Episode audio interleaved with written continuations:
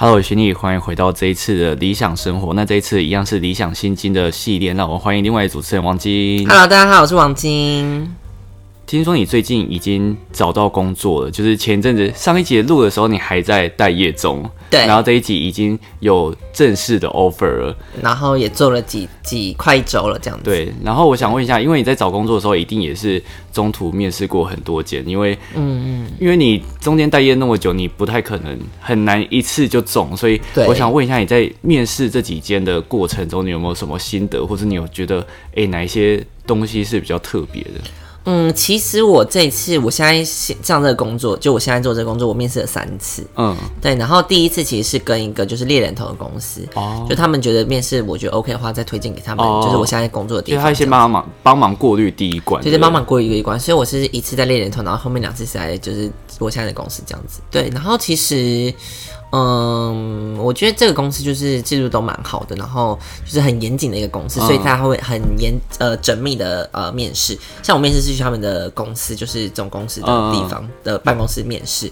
对，那我其他有另外两个同事去，呃，因为我是找专柜的工作啊，所以就是去某一个百货公司某一个专柜。那我另外两个工作呢，他们就是因为我都找专柜的工作嘛，嗯所以我另外两个工作他们都是去百货公司里的专柜上柜面上面试。面试。对，所以其实旁边蛮所以你嘈杂的。就是在面试的时候会人来人往很多，会人来人你没有特别去一个什么办公室还是什么，没有没有一个小没就是没有一个小地方。这么随和，随意吧，对，因为像其实就是我现在在工作面试，然后那个地方就是办公室，所以大家是很认真的在嗯。看你这个人什么的。可是其其实，在那然后我们面试就是我两次都面试一个小时，对，可是，在那个百货公司专柜大概大概二十分钟，对，然后旁边又很吵杂，所以我觉得没有办法很认真，就是专心面试。可是我觉得百货公司有些专柜的制度很很奇怪，对不对？你在面试的时候应该也有遇遇过一些怪怪的面试的制度。对，就像我其实其中面试的一家专柜，他就跟我说，嗯，因为我们就是专柜啊，像你就是可能没有台湾的一些呃销售的经验，那我们就会先让你从工读生做起。那我们工读生就是要先做呃两个月，对，那如果 OK 的话，我们就会再帮你转到试用期。就工作时你还要转试用期哦，所以两个月加三个月，你要五个月哦，才有可能会转正。就是你前五个月都没办法抽成，而且薪水超低。对，就是实习，而且他，而且他，而且他说一个一个礼拜固定多久？二十五个小时。然后我想说，那这样是三天班？他说没有，五天，一天五个小时。我想说什么意思？就等于是你就是一天要就是五天卡在那边，然后你可能刚好卡在就是什么事都不一个能做，很奇怪的事情。譬如说，我可能要去那个银行，这五天都不能去，完全不能规划你自己的事情。对。而且我觉得制度超怪，就是你还要工作，你攻读那两个月不够吗？怎么还要攻读之后再转试用？我觉得我我听完这个，我就跟王晶说，我觉得他们就是想要节省人力成本而已，对我也觉得，因为我觉得这样太不合理。而且如果哎、他也没有讲说攻读两个月是不是确定可以进试用期了？对只要他都是给你一个不确定，所以我就觉得说。这个专哥我个人就可能先不考虑，对，对，就还好，最后就是也是就进入我自己觉得还不错的公司这样子。我觉得有试用期是合理的，可是你不能说，哎、你先试试看攻读，然后攻读硬要人家做两个月，然后再转试用，在那个，对，这种事都是不确定的哦。而且人生才没那么长，跟你们浪费那么多。对啊，我已经老。阿姨嘞，还在那边跟你。如果今天是二十一岁的话。我知道你在面试的时候，你不是有有也是有遇过一个问题，就是那个面试官就问你说，那如果说你今天是来面试正职，那我们如果给你攻读生的职位，你会你可以接受？你不是有回答 我觉得很很经典的一句话吗？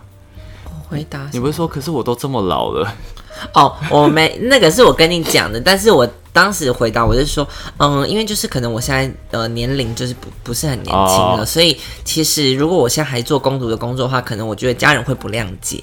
对，毕竟我现在已经芳龄二十七了，轻熟女二十七。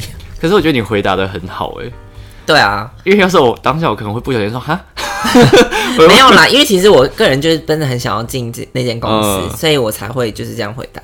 对，其实其实对因为因为其实我也是很久没面试了，就因为我你有面试过吗？大学我都在大学的时候才有面，可是你知道大学那种打工，我只有真的是在第一个房仲业的时候是有真的面试，就是跟那个人资面试。可是我觉得他们对于工读生的要求都不会很高，然后咖啡厅什么的，咖啡厅有面试过一间，可是就是很简单的谈一下，然后说你有没有工作经验这一类的。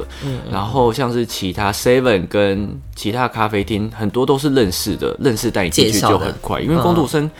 基本上不会像正职一样需要问很多问题，就是问你有没有经验、时间 O 不 OK 这样。因为其实工读生要承担的责任真的就比较不多。而且工读生就是算那个时间，时间到就可以走了。可是正职就是你要担很多事情。对对对对。像有时候有些上班族，你这样时间算起来，他们的薪水搞不好会比工读生还要少。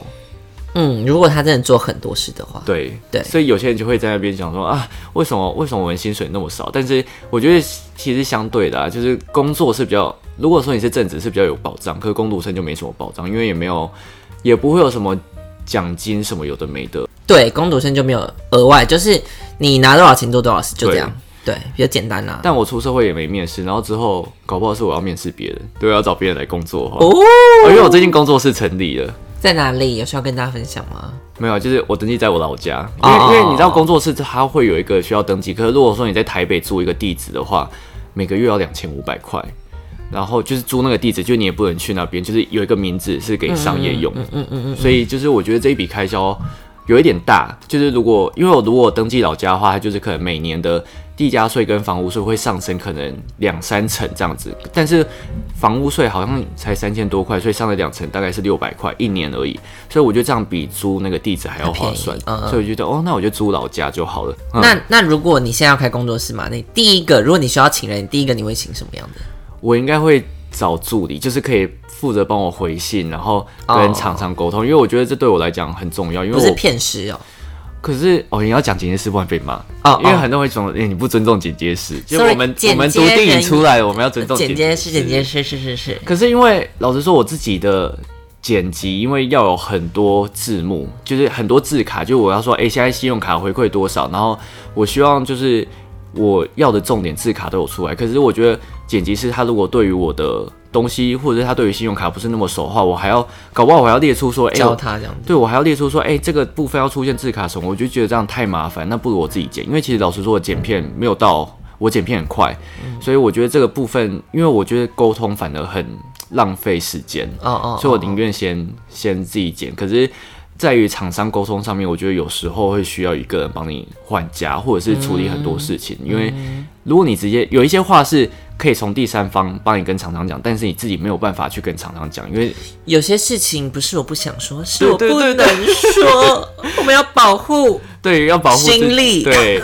然后因为我前阵子就遇到做太多这种状况，所以我现在是有一个特定的，就是我遇到难搞案子，我就丢给他，给他抽成这样子哦。不然有时候真的是自己会花太多时间，因为我每次只要。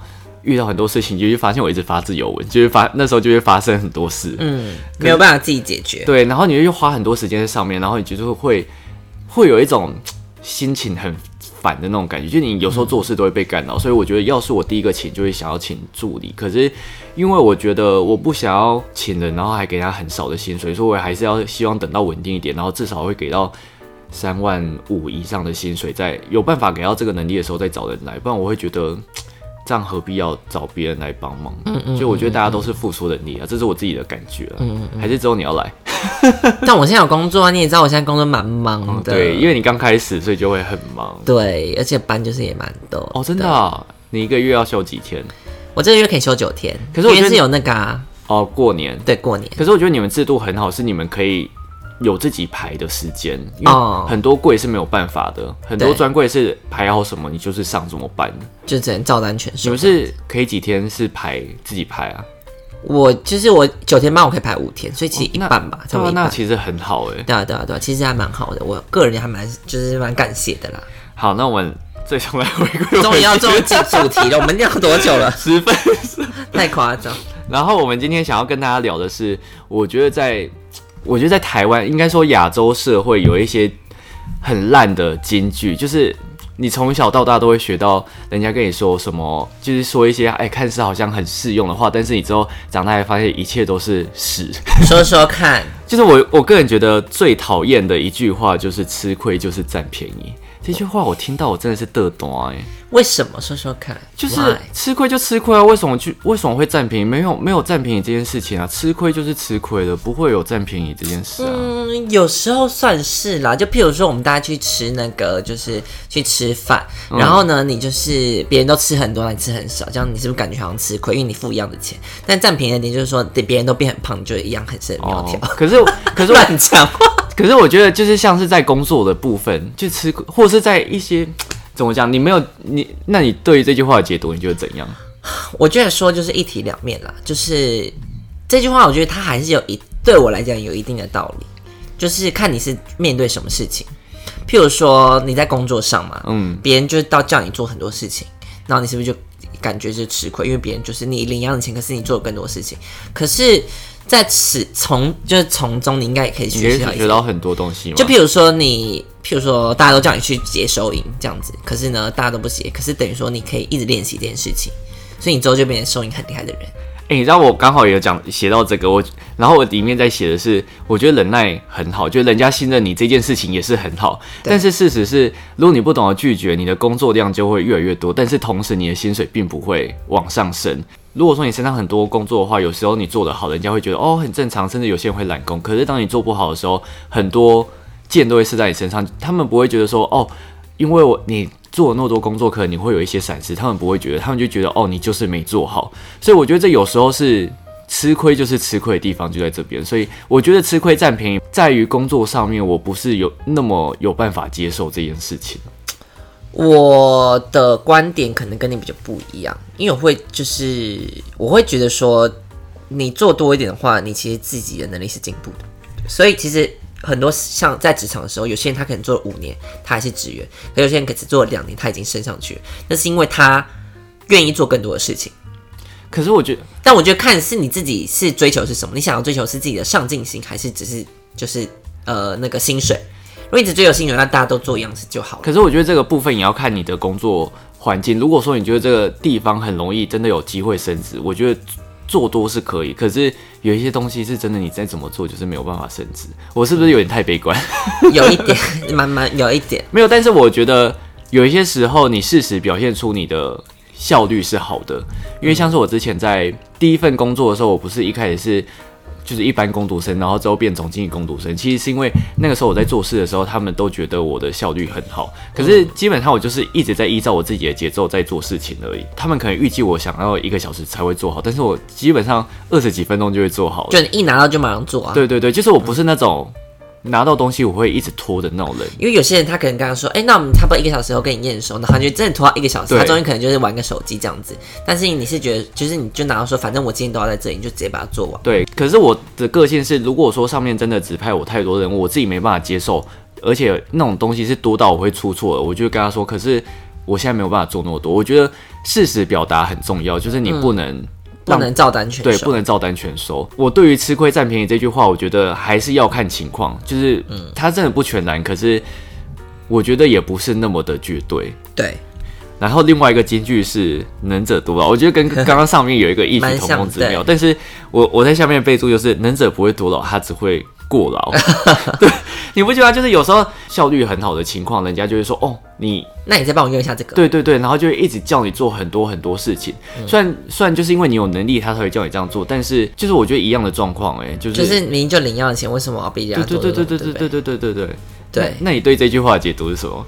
我我其实我还是抱持我那个想法，就是如果我真的能做得来的话，我就会做了。那你会不会？但我不会，我不会把自己做到过了，我是绝对不会把自己累。可是你这样子会不会觉得？其实不公平，烂好人，就人家要求你什么，你都会做。我觉得如果这件事是可以让我提升的话，我愿意去试试看。对，但如果这件事就没有意义的话，我就不会。譬如说，就是说，嗯，你可不可以去把这个东西，就是把它照顺序排好？其实没有意义嘛，这种事情我就不会想。那如果说你自己知道他有能力去做，只是他不想做，但是他还是叫你做的话，你会做吗？这好像绕口令 啊！如果他是上司，我就得做嘛。如果没有，他是同辈，我就不会。但是只是比你资深进来的人，但是你们。位阶是一样，但是你就知道他其实只是懒得做这件事情，就是他把这件事情指派给你之后，他也很闲，就是他也没有其他事情做，那你会做吗？可是你当下有其他工作，那我我就跟他想说，哎，可是我那个就是主管叫我要先做这个，那我可能等下我如果用完有空再来帮你好了，这样子我会推脱。如果我如果那如果他那如果说他又他之后又跟你说，那你做完之后再帮我做就好了，我就会把主管那件事做很慢。哦，对。因为我觉得至少做完交代我这件事情，我是可能有进步的。可他那件事就是完全没意义的话，我就觉得说，那我就真的不用。因为我跟你讲，职场这种人多的是，你你以后要小心，小心。但是因为你现在刚进来，所以可能还还不。因为我一进去，我就问他说：“哎，所以你现在工作状况还好吗？”他就觉得一切都很赞。就一切都就同事人都很对对对。可是我就跟他说，哦，因为你还进去不久，因为因为我觉得在一个新工作很难说你一进去就知道，哎、大家的面相哪一个人很机车这种，我觉得这都是要做，因为像是我之前打工也是一进去就觉得，哎、大家都很 nice，可是到后面你会跟某个人特别磁场不合，然后你要跟他搭班的时候，就发现，哎、怎么好像有一种压力，然后没有没有话讲，你就觉得对空气很凝重，所以我觉得这个都是工作久了才会发现。然后另外一个金句是。我觉得都很像啊，就是我我就是一个很怕吃、很怕事情很多人，另外一个就是吃的苦中苦，方为人上人。我但是我觉得他其实从一二三都有同一个脉连络，结的在一起。嗯，因为我会觉得人生吃那么多苦是真的，真的是有用的。我觉得它是有一部分有用，但是它不能说，哎、你今天生活真的很差，你就有办法成为很成功的人。我觉得这不见得是这样，因为有些人真的生在不好底层的家庭，他就真的会跟着沉沦。嗯但是也是有些人可以就是反转啊。对，可是我但我觉得这端看那个人的个性吧。对，我觉得这跟个性比较有关，跟我觉得这有一个理论，好学校里面有坏学生，坏学校里面也会有好学生。但是我觉得吃的苦中苦，方为人上人，它就是一个特例，他不是大家都是。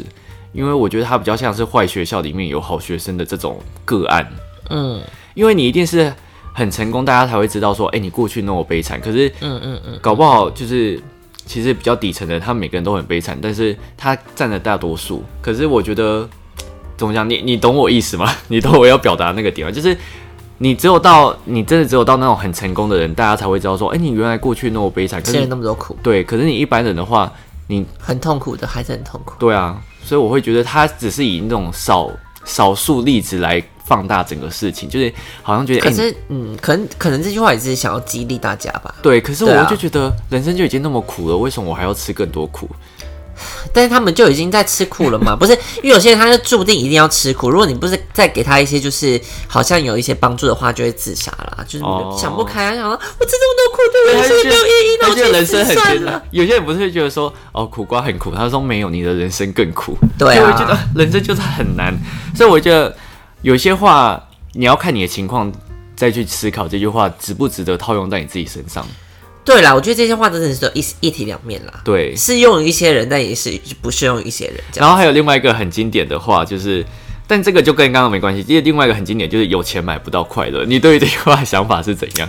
有钱买不到快乐，因为我现在也没有很有钱，所以我不知道哎、如果有钱的话，我再跟大家分享 可是我觉得有钱买得到快乐啊，怎么买。有一个有一个商品叫快乐吗？不是因为说你的有钱，基本上你会有一个基本的生活。那这个基本生活有没有办法满足你快乐的心情？但这可是有些人他很 lonely 啊。对，可是可是我我觉得这个定义就是有钱买得到快乐。这个这句话你不能对有钱人讲，你要对一般人讲。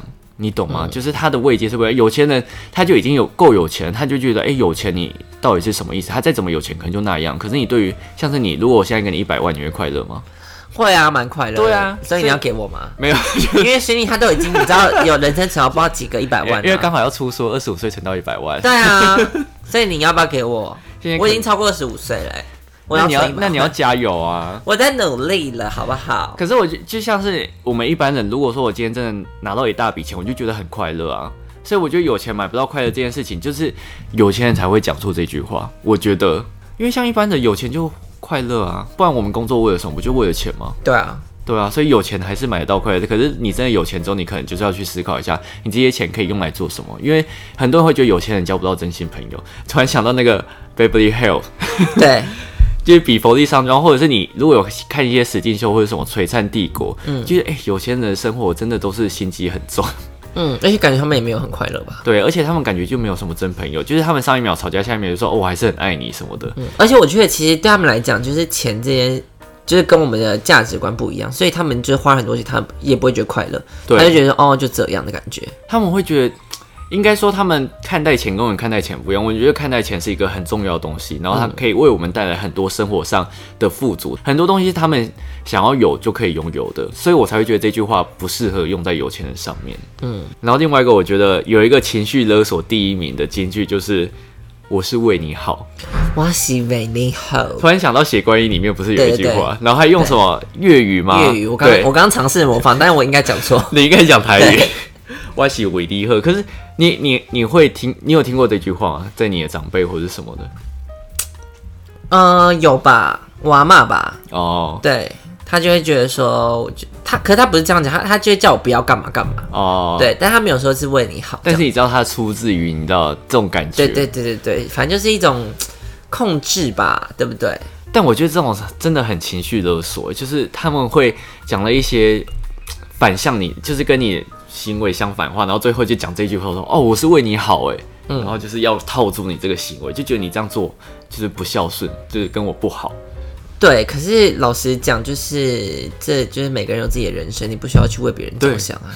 每个人都有每个人自己选择的权利其。实每个人都有自己选择的权利啊，因为他其实你常会想要去左右别人的呃想法或者决定，但你有没有想过，你左右他的决定，你可以为他的人生负责吗？哦，对，如果你没有办法的话，你为什么要去左右别人的决定？哎、我突然是不是我姐妹悄悄话有讲过类似这句话，还是还是唐唐启阳有讲过这个？他就是哦，我就是唐启阳，因为有些人会问他星座问题，可是他就没有办法真的回答你说做这件事情是好还是不好，嗯，因为他没有办法为你的人生做决定。如果他做了什么决定，你你走向不好的道路，难道你要去怪他或者怎样的吗？对啊，哦，所以我觉得这个这个真的是真的，就是你不用去觉，就是我觉得你不用去控制别人，因为你今天不是他，你不能帮他过他的人生。如果我今天做这个决定，我过得很悲惨，那也是我自己的决定。对，但如果是你帮我决定，那你要帮我来负担这个悲惨的人生吗？因为有时候你只是一个无心的话，有些人在讲这句话的时候，他其实没有，我觉得他没有带太多脑子在讲这句话，他只是单纯觉得看不顺眼，或者是他单纯觉得这个你讲这些话不符合我习惯，你做这些事情不符合我对于一般普罗大众的期待，他就觉得你应该这样做才比较好。对，因为我情了。对我觉得情绪勒索很有时候要看人，因为突然有时候想说情绪勒索很不好，但是有时候我好像也会做出情绪勒索的事情，我觉得还是不要讲太早比较好。Oops，不是因为我觉得有时候你对于太亲密的关系，有时候真的会不自觉讲出这些话。很想控制他。对，有时候我觉得有时候会这样，可是这都是要学习的啦。可是我不会讲出我是为你好，因为我觉得会讲出我是为你好这句话的人，会有一种阶级的感觉，你不觉得吗？而且重点是，他们讲这句话，我觉得我是为你好的，你是他自己。对对我是为我自己好，所以我想要你变成我想要的样子。对，就是他最终的最终最终的一句话，就是你就是想要变成我心中想的样子才是好。所以就是为了他自己啊，还是为他自己的利益对对对对对，我觉啊得？这个总结很赞。那你觉得，如果说有一个人，你他的行为你看不顺眼，或者你觉得他这样做真的很不好，你会用怎样的建议？就会跟他讲说，嗯，你这个行为，我在我看来，我觉得，呃，这不不是我所习惯的。然后我觉得，我觉得问题是怎么样怎么样，嗯、但是就是跟他讲问题，但是他要不要接受就是他的事。哦，但是你不会强迫他一定要吸收这些东西。就像我讲的，因为就算他做了变成可能我觉得是对的事情，说明他不是真的是对的。嗯，因为每个人不可能有一个，就是世界上没有完全是对或错对的事情。对对对，所以不会说我讲就一定是对的。所以我跟他讲了我的想法之后，他自己要怎么吸收，他他自己要怎么消化，那是他的决定。因为世界上不是非黑即白这种东西，因为对像很多时候就是不是全世界人都喜欢你，你不管怎么做，一定都会有不同的声音，可是你不可能去接受每个人声音，这样你会变得很奇怪。对啊，就不是你自己了。对，所以我觉得大家有时候你在套一些进去，在跟别人建议的时候，有时候要去思考一下这些东西到底适不适合他现在的情境，会不会你讲的这些话反而更伤害到他或者什么？我觉得这些都是大家要需要考虑一下的事情。对，对，那今天就跟大家分享到这边，我就下一集再见喽。拜拜。